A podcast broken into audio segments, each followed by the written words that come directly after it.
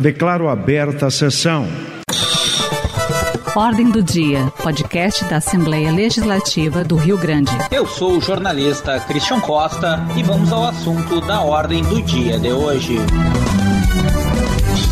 Bem-vindos a mais uma edição do podcast Ordem do Dia. Hoje a gente recebe o deputado estadual Gustavo Vitorino, que foi o mais votado aqui para o Parlamento Gaúcho.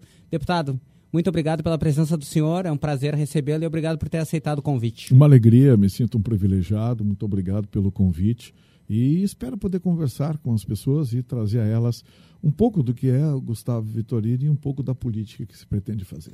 Pois é, tinha alguns temas aqui que eu ia conversar com o senhor, mas antes algumas curiosidades. O senhor entrou até, de certa forma, o senhor gosta muito de política, mas entrou tardiamente na política, né? Por que, que o senhor tomou essa decisão e eu tenho certeza que o senhor esperava se eleger, mas esperava ser o mais votado deputado. Pois olha, eu vou falar uma coisa para você. Eu, eu entrei na política pelas mãos de um grande amigo, o Tenente Coronel Zuco, foi quem me convidou, me convenceu a entrar na política, e dois dias antes da, da digamos assim, uh, da, do encerramento do prazo, eu acabei aceitando e entrando uh, para a política e decidi me candidatar.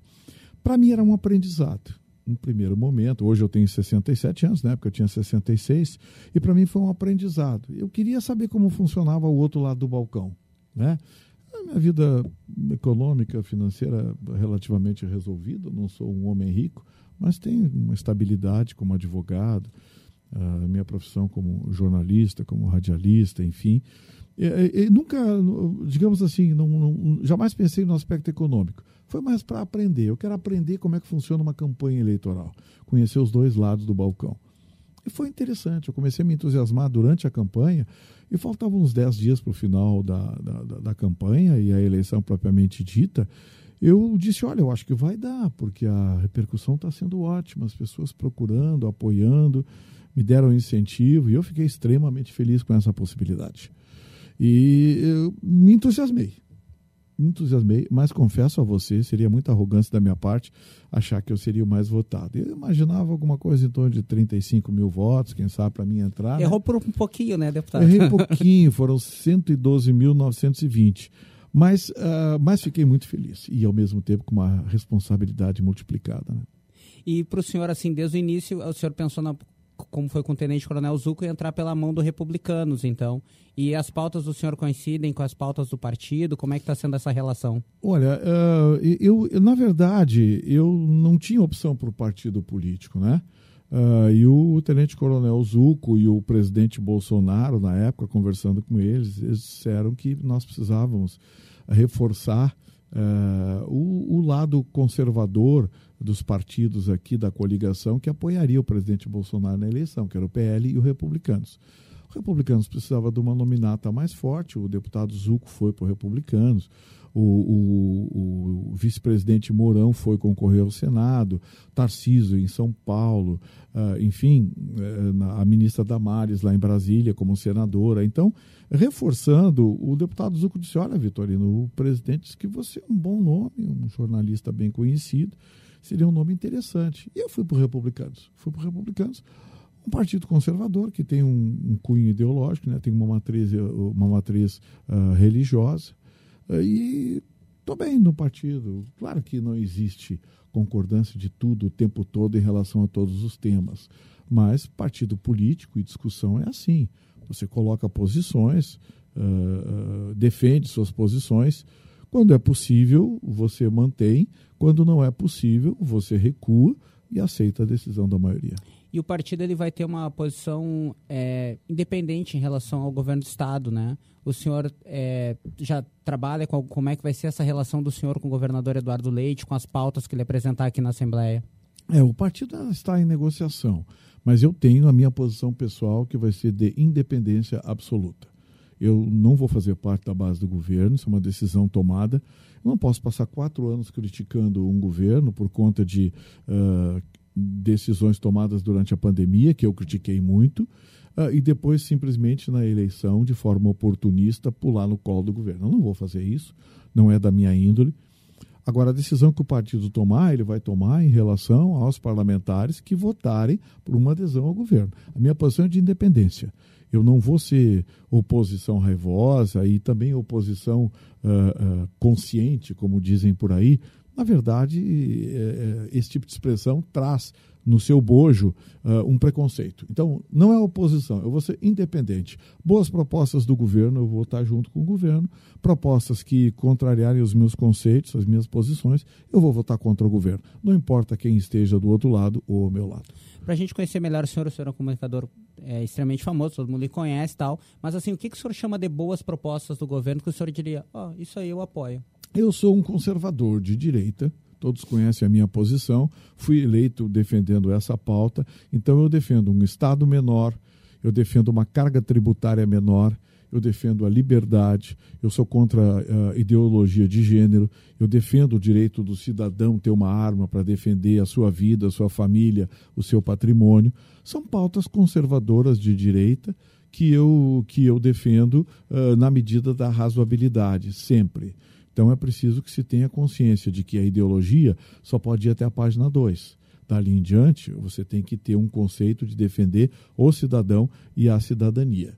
Independentemente disso, eu tenho também posições bem claras em relação a temas econômicos e a tópicos que eu pretendo, com o tempo, abordar e atacar no Parlamento Gaúcho. O senhor já tem como antecipar algum projeto de lei que trate de algum desses temas para a gente? Eu quero entrar de cabeça na recuperação do IP assim como também eu quero uma visão uh, amplificada do turismo no Rio Grande do Sul.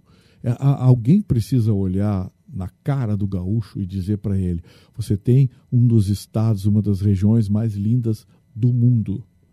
Eu conheço o mundo inteiro, eu já enchi pelo menos uma dúzia de passaportes e eu tenho autoridade suficiente para dizer: o Rio Grande do Sul é uma região linda nós temos muita coisa bonita e que os próprios gaúchos têm que descobrir. Então, acho que trabalhar o turismo interno e trabalhar também a vinda de turistas de fora, preparando, criando infraestrutura, criando condições para que nós nos tornemos uma referência, é importante. Eu pretendo trabalhar nisso. Afinal de contas, pouca gente sabe, mas uma pequena cidade no interior do Rio Grande do Sul, hoje é o segundo destino turístico do Brasil.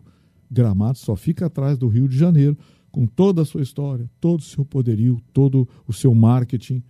E Gramado é o segundo destino turístico do Brasil, ficando à frente de todas as capitais nordestinas, um litoral paradisíaco, como é do nosso Nordeste brasileiro, mas Gramado continua tendo números maravilhosos. Então, eu acho que o exemplo de Gramado tem que frutificar. E nós temos muitas regiões lindas aqui que precisam apoio, precisam incentivo. Deputado Gustavo Vitorino, e quanto ao IP, quais são as ações do senhor? O IP precisa uh, urgentemente de uma revisão no cálculo atuarial. Ele não está fechando. Né? O cálculo atuarial do IP é um cálculo atuarial complexo. Nós não podemos pensar mais em tirar dinheiro do funcionário público. Ele não aguenta mais contribuir. Quando eu falo IP, eu falo IP Saúde, uhum. porque o, o, IP Previdência vai bem, obrigado. O IP Saúde precisa um recálculo atuarial e principalmente precisa parceria público-privada nós temos uma carteira no IP com mais de um milhão de associados. E eu fico imaginando, mais de um milhão de associados de uma hora para outra ficarem sem assistência, seria um caos social no Rio Grande do Sul. E nós não podemos nem pensar numa hipótese como essa.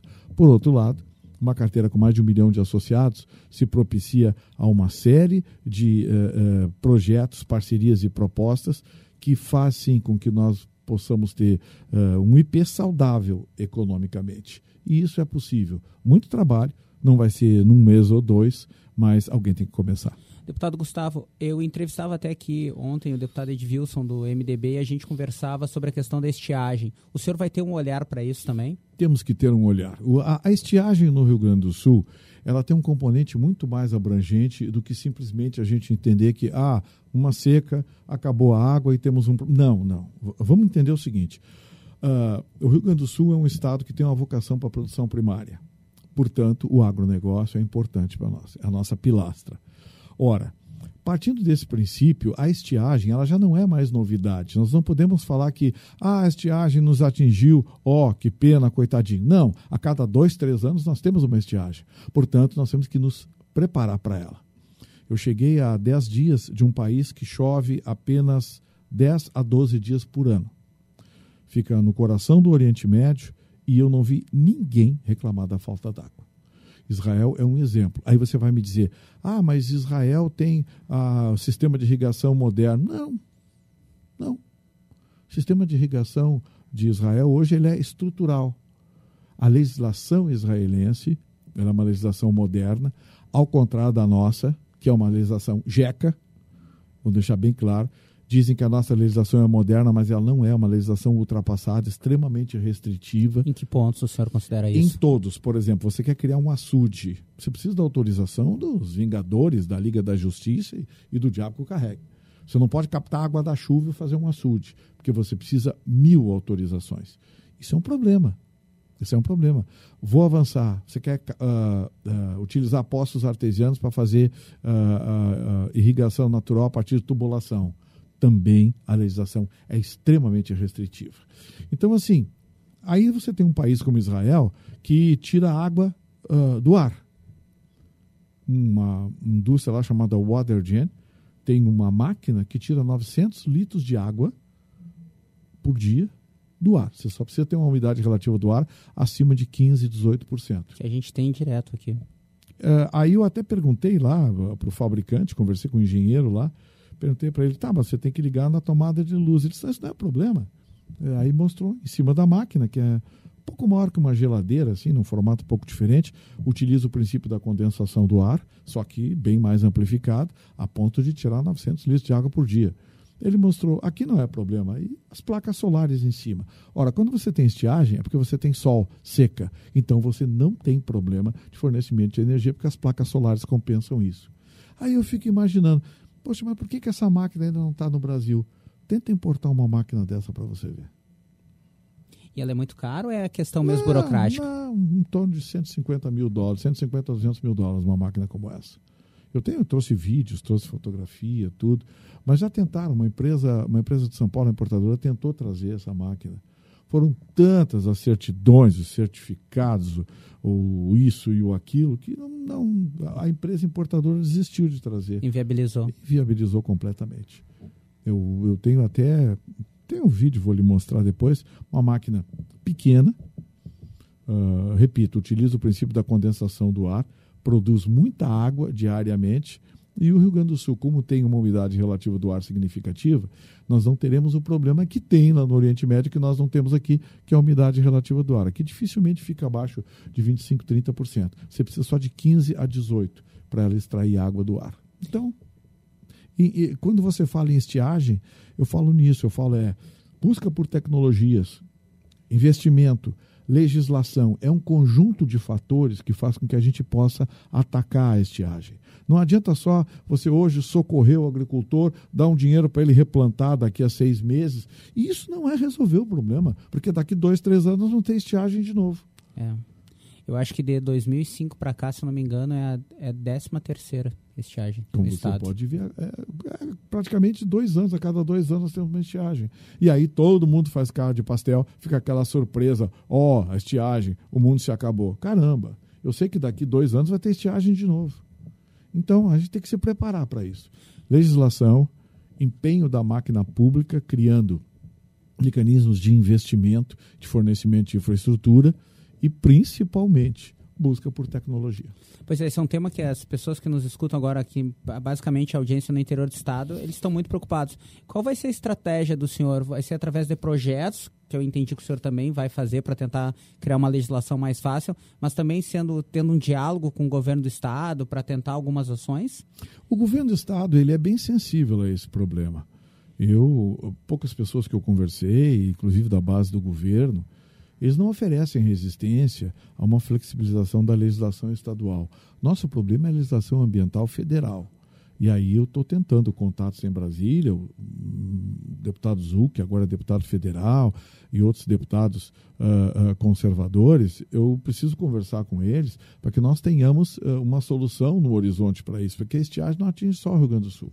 Ela atingiu o Mato Grosso, atingiu o oeste de Santa Catarina, atingiu o Paraná também. É, além do norte e nordeste, que naturalmente é uma região árida, uma região quente e que certamente seria também seria beneficiada por um projeto melhor que proporcionasse irrigação, recurso, para que se possa plantar e se desenvolver sem ficar o tempo todo olhando para o céu. Deputado Gustavo Vitorino, vamos, vamos fugir um pouquinho da política, a gente estava batendo um papo antes aqui E é um lado da que eu particularmente não conhecia do senhor, essa faceta que o senhor é músico, trabalha com música. Fala É. um pouquinho sobre isso, acho que até para as pessoas que estão nos escutando agora lhe conhecerem melhor. Legal, eu trabalhei bastante tempo com música na, na juventude. Hoje não mais porque eu não tenho tempo, mas eu gosto de música. A música faz parte do meu dia a dia.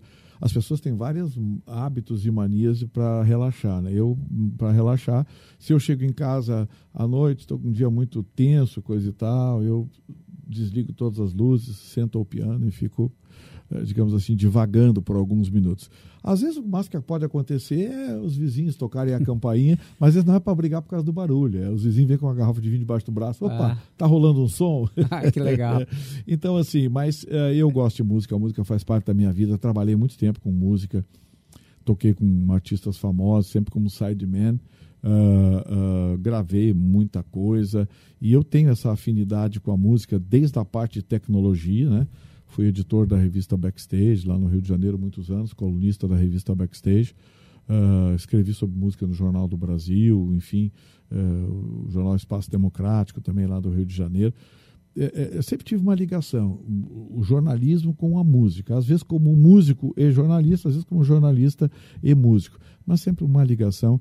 E eu costumo dizer que quem provou o sabor da música não se desliga nunca mais. Mas qual é o estilo favorito do senhor e quem são os- as referências para o senhor? Ah, eu, eu, eu gosto de rock and roll, mas eu, eu, eu gosto de tomar lá na fonte, né? Que seria o blues e o jazz.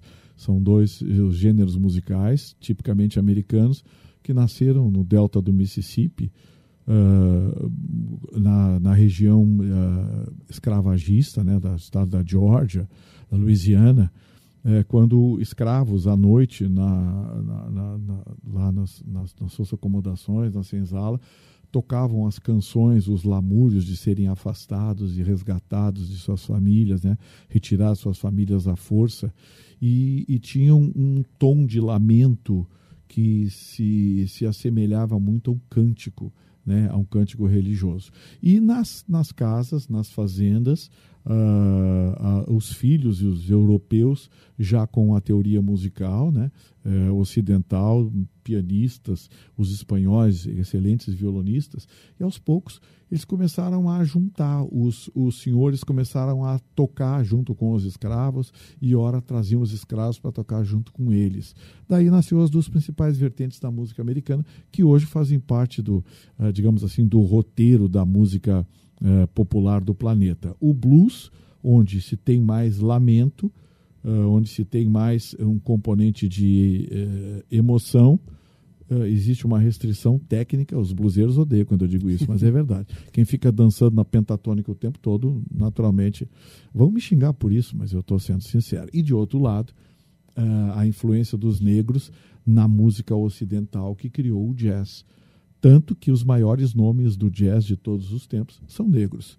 E os maiores nomes do blues de todos os tempos são negros também. O senhor falou que morou nos Estados Unidos, o senhor chegou aí na meca do blues e do jazz, que tipo, o senhor foi a St. Louis, o senhor foi a Memphis, visitou esses lugares. Sim, sim, sim. Eu, eu, eu fui por muitos anos no Festival de New Orleans, que é o maior festival de jazz e blues do mundo.